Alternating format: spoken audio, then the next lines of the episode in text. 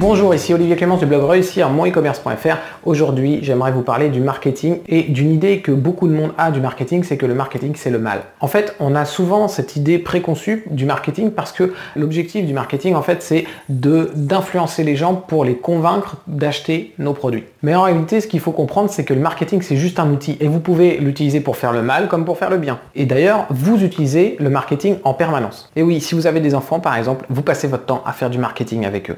Prenez l'exemple d'un enfant qui est en train de marcher sur un muret. Très certainement, son père va lui dire à un moment, arrête de marcher sur le muret, tu vas tomber et tu risques de te casser euh, quelque chose, tu vas finir à l'hôpital. Et après tout, c'est vrai, il risque de se casser quelque chose et en fait, il le fait pour le bien de l'enfant. Et ça choque personne qu'un père dise ça à son enfant. Après tout, il le fait pour le bien de l'enfant. Il ne veut pas qu'il finisse à l'hôpital. Sauf que ce que le père n'a pas dit, parce que ça l'arrange un peu de ne pas le dire, c'est que l'enfant peut aussi très bien s'amuser sur le muret sans jamais tomber. Il peut même faire la roue sur le muret sans tomber. Il peut aussi tomber sans se faire mal. Et il peut aussi tomber en se faisant mal, mais pas finir à l'hôpital et ce serait pas très grave.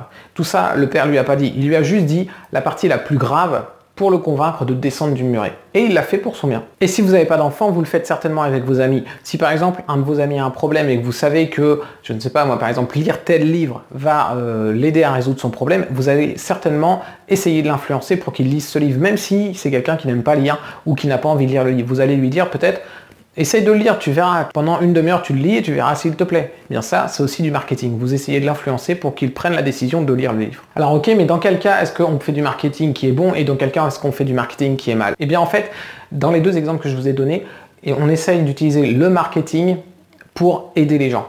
On les influence parce qu'on sait que le produit qu'on a est la meilleure solution pour eux. Alors évidemment, pour le cas de l'enfant, c'est pas un produit, mais c'est un conseil qu'on lui donne. On veut qu'il écoute notre conseil, donc on lui vend quelque part notre conseil. Et donc le marketing va nous aider à l'influencer pour qu'il descende du muret pour son bien.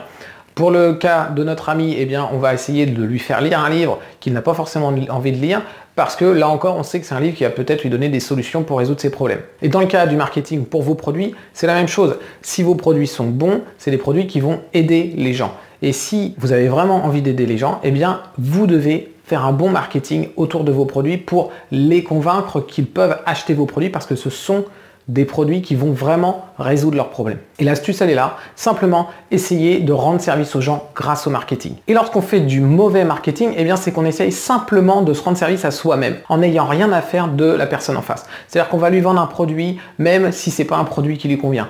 On va euh, lui vendre un produit qui va pas résoudre ses problèmes, on va lui vendre un mauvais produit. On va essayer de lui de récupérer tout l'argent possible sans pour autant rendre service en face. Là, on est vraiment dans du mauvais marketing. Alors, certains d'entre vous vont me dire, ok, mais si je veux juste rendre service, dans ce cas, ça sert à rien que je vende. Comme ça, je fais que du bon marketing et je fais jamais de mauvais marketing. En fait, ce qu'il faut comprendre, c'est qu'on est dans un monde où l'argent est nécessaire. Si vous voulez aider un maximum de personnes, vous avez besoin de récupérer de l'argent pour utiliser cet argent pour après ensuite aider d'autres personnes, faire des campagnes de marketing plus grosses, plus réussies et convaincre plus de personnes avoir la possibilité de créer une chaîne YouTube, de créer un blog, etc., etc., de faire plein de choses qui vont vous permettre de toucher d'autres personnes que vous n'auriez pas pu toucher autrement. Parce que vous voulez aider un maximum de personnes. Le marketing, ça sert vraiment à convaincre les gens que vous pouvez les aider grâce à vos produits. Et l'échange que vous récupérez en retour vous servira évidemment pour vous à vivre, mais aussi pour aider un maximum de personnes supplémentaires. Voilà, j'espère vous avoir convaincu qu'avec le marketing, vous pouvez vraiment faire de super choses et que c'est intéressant que vous y passiez du temps pour apprendre à faire un bon marketing autour de vos produits. Je vous invite à vous abonner à la chaîne YouTube et vous pouvez aussi télécharger mon bonus cette astuce pour le référencement de votre boutique en ligne en cliquant sur le lien que j'ai mis dans la description en dessous de cette vidéo. Merci, à demain